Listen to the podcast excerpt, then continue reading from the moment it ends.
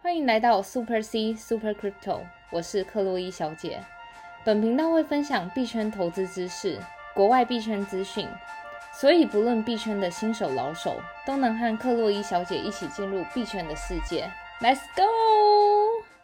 呃，欢迎回来。上一集我们讲到呢，在币圈赚到钱的几种方式，有挖矿啊、发行货币啊、买低卖高等等。但我觉得币圈的水真的是很深。然后你知道吗，克洛伊小姐，我曾经想过，就是说，因为刚好前几个礼拜我看到有一个 YouTuber，他在就是买股票，然后总买股票都赔钱，对所以他突发奇想一个方式，嗯，就是他画一个九宫格的板子，对然后丢球，丢到四个号码的话，就凑成一个股票代号，他就直接买，就有点像是、好酷哦 你射飞镖买这个概念。嗯，然后呢，像我的话，因为我们在币圈交易嘛，我自己怎对嗯么买怎么配。然后我突然突发奇想，就是说，因为你的这个 Instagram 账号不是会 PO 一些币的介绍嘛，对不对对？，我就划你的 Instagram，我随便划，我点到哪个币我就买那个 币，然后我就我就这样子闭着眼睛买，看两个礼拜后我会不会赚钱。天 哪，好像比我自。己在那边认真买买低卖高，然后每天进进出出，好像还有效率一点。我觉得那这样子，你可能就是要回到就是那种你要看好一个那个长线，就看好一个对啊，我股们票可背能后，然抓后两个礼拜之类的，我不知道。然后我都买个十美金，然后我们看一个礼拜是正报酬还是负报酬哦。你是说存完短线这样子？对，但等我真毫无的逻辑，等我真的想这样做，我再跟你讲好了。真好吧的。 话说，就是我们上个礼拜有讲到几种能在币圈赚到钱的方式啊，嗯但是其实今年还有一种方式呢，也是随之而来，就是越来越热烈，就是我们之前也有讲过 NFT。对，但是呢，今天刚好我们有看到币安的消息，就是说币安交易所呢，即将在六月的时候开始可以在它的交易所平台交易 NFT 了。嗯，对，那这样子的话呢，是不是其实买低卖高 NFT 今年也是一个能够在币圈赚到钱的方式呢？真的，我觉得好像还蛮有搞头。那时候在 Our Song 看到，就是 Our Song 它其实就是我们前面介绍到的音乐平台。对，但它同时也有推出就是 NFT，就帮歌让歌手以简单快速的方法上手做 NFT，是，然后再卖给普罗大众们这样是。然后话说，就是我就是看那个，比如说像国民老婆吴卓源的 NFT，他一开始就是最一开始初期二十张限定版被抢购一空嘛。对，然后那时候抢购价格好像就是就是他发行的价格就五块美金，对，所以那一批二十个人抢购到的就是以五块美金抢到，对，可是后来我就发现有人就是开始转卖，就是他们前期抢到的这些，然后转卖价格如今来到好像可能一百九十六块美金左右，对所以就几乎相当于你可能就是翻了就是那种四十倍差不多，是就五块变成两百块美金这样。是，所以我很对啊难想象到时候币安可以买 NFT 的话，到底要有什么样的策略呢？还是怎么样观察？我觉得跟我们一般买嗯我们的这个 fungible token，、就是我们常买的比特币啊、以对太币这些，我觉得策略是完全不一样，因为你只能买一个。嗯，但这个也要看啊，因为像我们 EP 十五的时候，就是嗯有讲到 NFT 的一些链上的应用嘛。我们那时候对讲到 ERC 七二一、ERC 一五五之间的一些差异。对所以其实也要看说这个 NFT 发行的数量多少，然后对啊，对啊，它的供给需求我怎觉么得样。一般就是那种你如果想要看 NFT 那种买卖赚一些就是它的价差，或者是会去炒它价格，一般来说就是你一定要找知名的人做出嗯来的，比如说知名歌手推出来的就是 NFT，或是知名画家推出来的 NFT，那种就不会造成一种有行无市的状况。对，其实今年以来 NFT 交易的这个概念越来越火红，像对最大的新闻就是今年三月的时候，嗯，有一个画家嘛，他就是卖了六千九百万你美说金。 Beeple 那张，对，没错，那个其实嗯是他 IG 上面的其中一个画作，哎，把它做成 NFT 就可以卖到六千九百万美金。真的算是哦近就是历历史以来就是最高的一个交易的价格。那看除此之外，就像刚刚克薇小姐说的，嗯名气非常重要。像 Twitter 创办人 Jack，他在刚创办 Twitter 的时候发的这一个第一则贴文。哦，对啊，对，他今年三月交易的时候，现在那个价格，我那时候看看的时候是一千六百三十一泰币，这么多，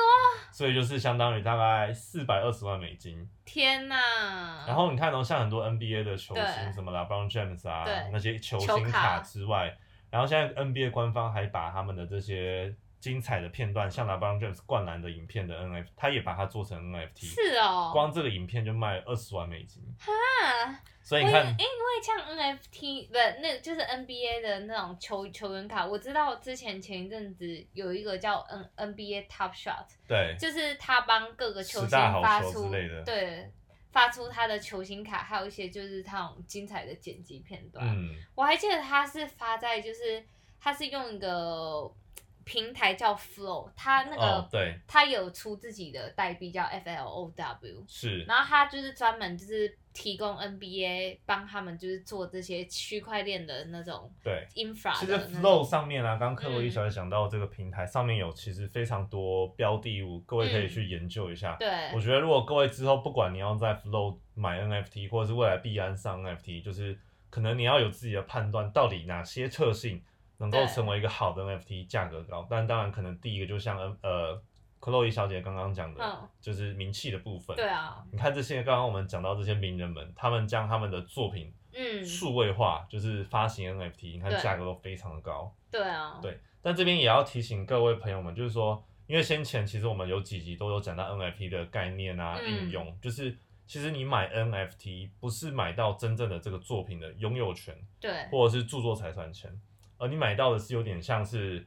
就是你买了这个商品它的背后的一个证明。对啊，的概就是念好像就是你买完之后，他会发出一个证明，就是说就证明你是就是买买到的是这个人，这个人，但你并不是但拥你有并没有拥作有品这个，然后在网络上你也没有办法控制说大家不能去 share，就是你买下的这个作品。对，就像那个 Beeple 的作品啊，还是什么，大家还是一一样可以广为流传。你也可以在各大新闻看到，大家都一直用它那个图片。所以你买下 NFT，并不代表就是说你就是买了这个，然后大家就不能那种一直去复制那种。对，我啊相信很多新手朋友可能还不太了解，说我今天买了这个 NFT，我到底得到什么？嗯，但我我觉得用我的方式讲，就对你得到的是一个 token，那 种 fungible token，你嗯，买到的是个 token，然后这个 token 里面的这个东西呢，就是这个创作者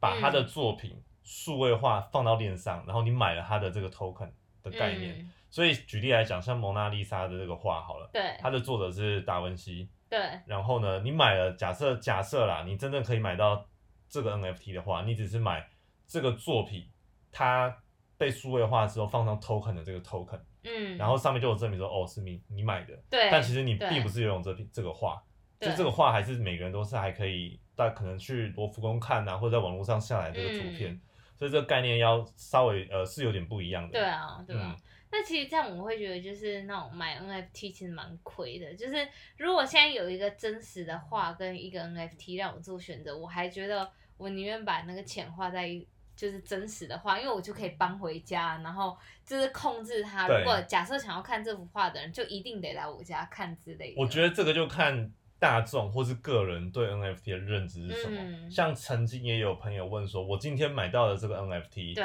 我到底要怎么样陈列？因为毕竟我买到是一个数位化的东西，对啊一个 token，我要怎么样展示 show off？嗯炫耀给别人看。嗯如果今天这个概念越来越普及的话，人家就会知道说，哦，这是你买的，哇，这么厉害。嗯，就是如果今天有一天世界是变成这样子，嗯就会知道说哦，你是买蒙娜丽莎呃 token 的这个那个 NFT 的那个人哦，嗯那你就会因此有那种 show off 的感觉。可我觉得其实就是 NFT 也很难判断买家是谁，因为它就是透过区块链技术，对然后区块链技术背后就是一串 address，对，然后它那个就是只它只会在显示说哦这个 address 的人买了它，可是我并不知道这个 address 后面到底是谁，可所是以你如果是基于想要 show off 的心态。你根本其实，除非你自己公开的 po 文说，我本人就是买那个，要不然我也我不知觉道得这也个要是看诶、欸谁你看像 Our Song 这个平台，对那时候买吴卓源限量二十个 NFT 的，它上面有写买者是谁，可是它是基于在这个有点像中心化平台对的方啊，式，对啊，所以以我觉得一定有办法，就是证明说这个是你买的啦。哦，当然当然，对对，像你讲的对 Po 对文也是一个方式对，嘛，就是可能要透过 Po 文那种的。对，但嗯你看哦，像币安六月可以交易 NFT，我觉得如果你今天听众朋友们想要再透过就是买 NFT 的方式获利的话，嗯，可能真的要考虑非常多的因素，因为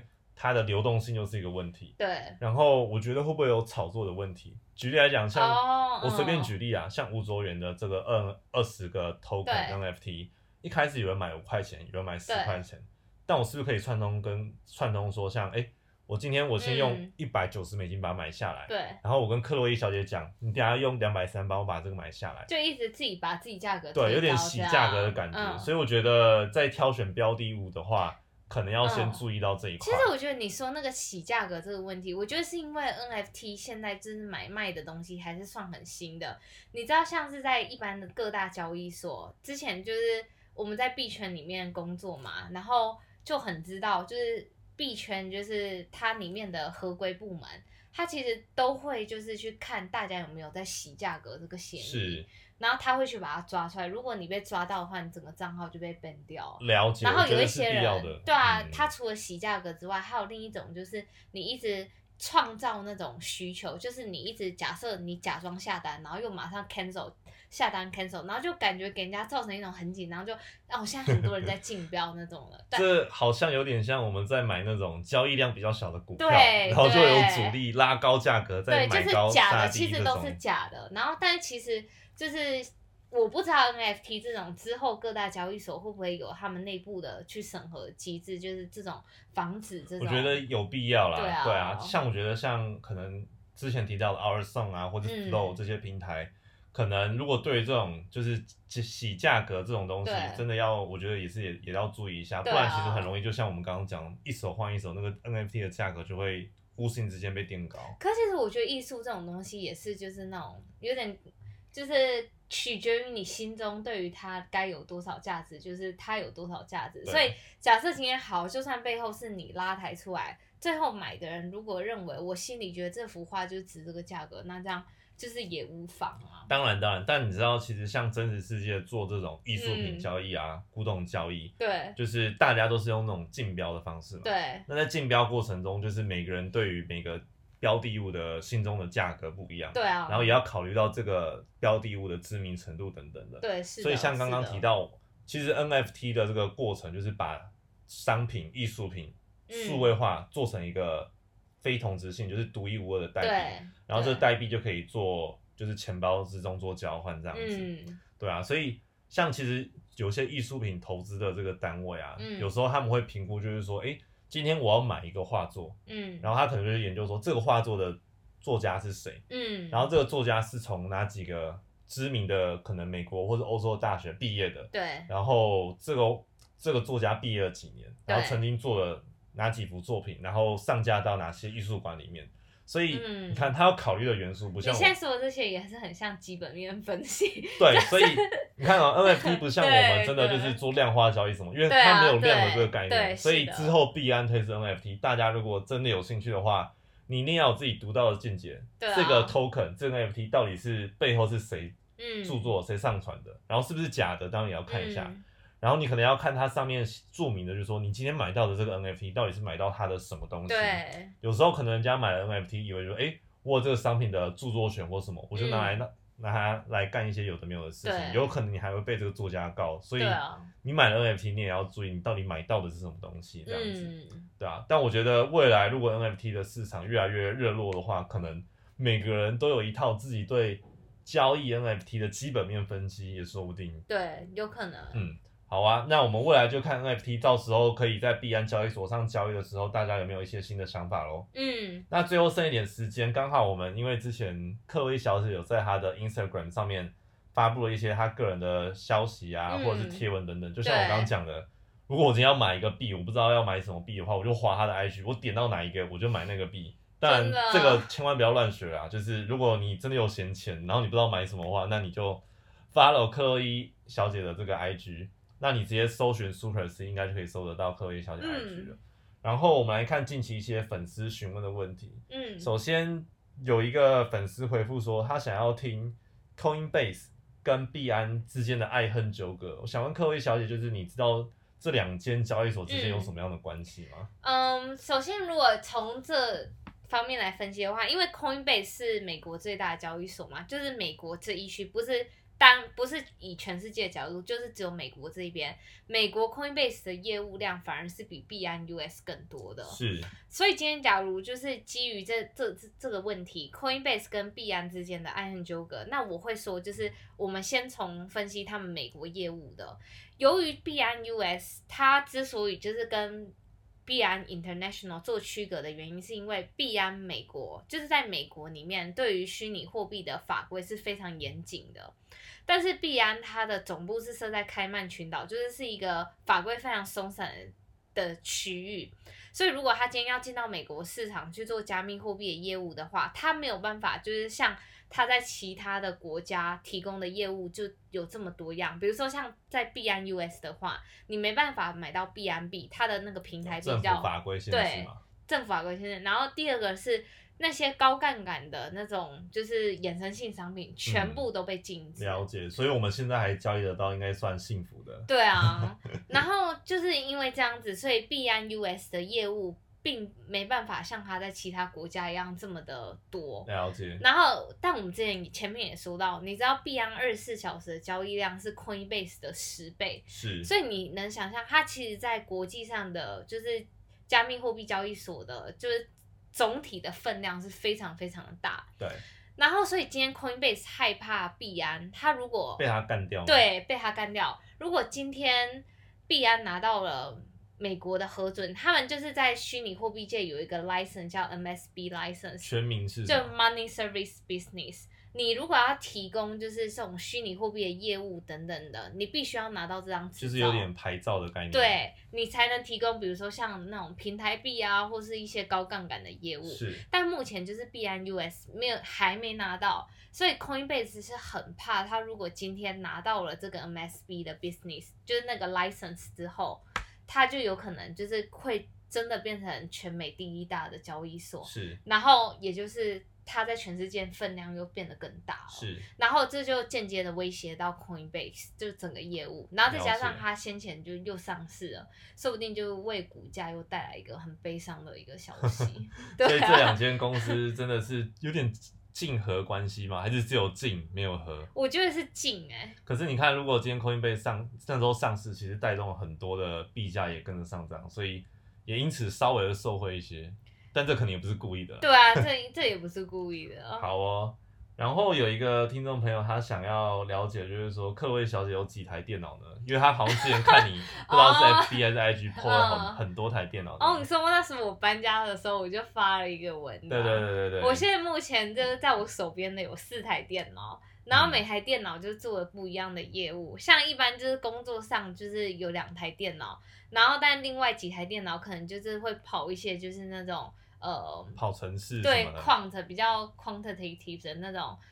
比如说 machine learning 那种虚类哇的城市，四台电脑也太多了吧！天啊，但还但还不算那个我云端上开的，就像 AWS 上面我还有开几台机器， 这都哇还没哦虚拟算。哇，对各位小姐真的是一秒钟几十万上下。那有一个听众的朋友想要多了解你的生活，就是你最近嗯生活，就是你有在从事一些什么新的项目吗？啊哦就是生活方面，就是如同之前在那个 Facebook 上发的，就我近期在打高尔夫球，哇，这么吵啊！对啊，就是我觉得打高尔夫球其实整个是一个很微妙的事情。就小嗯时候虽然也有打过，可是现在就是重新有请教练，然后就是指正就是各种姿势啊还是什么的。我后来我在那个打高尔夫球学到的心法，就是它其实就真的很像你在做 A/B test。嗯了就解，你的每一个不同的角度，每一个任何姿势，都会影响到你球打出去的高度跟远度。嗯，了解。那这样我也要开始学高尔夫球，为了跟克洛伊小姐一样成为有钱人的生活，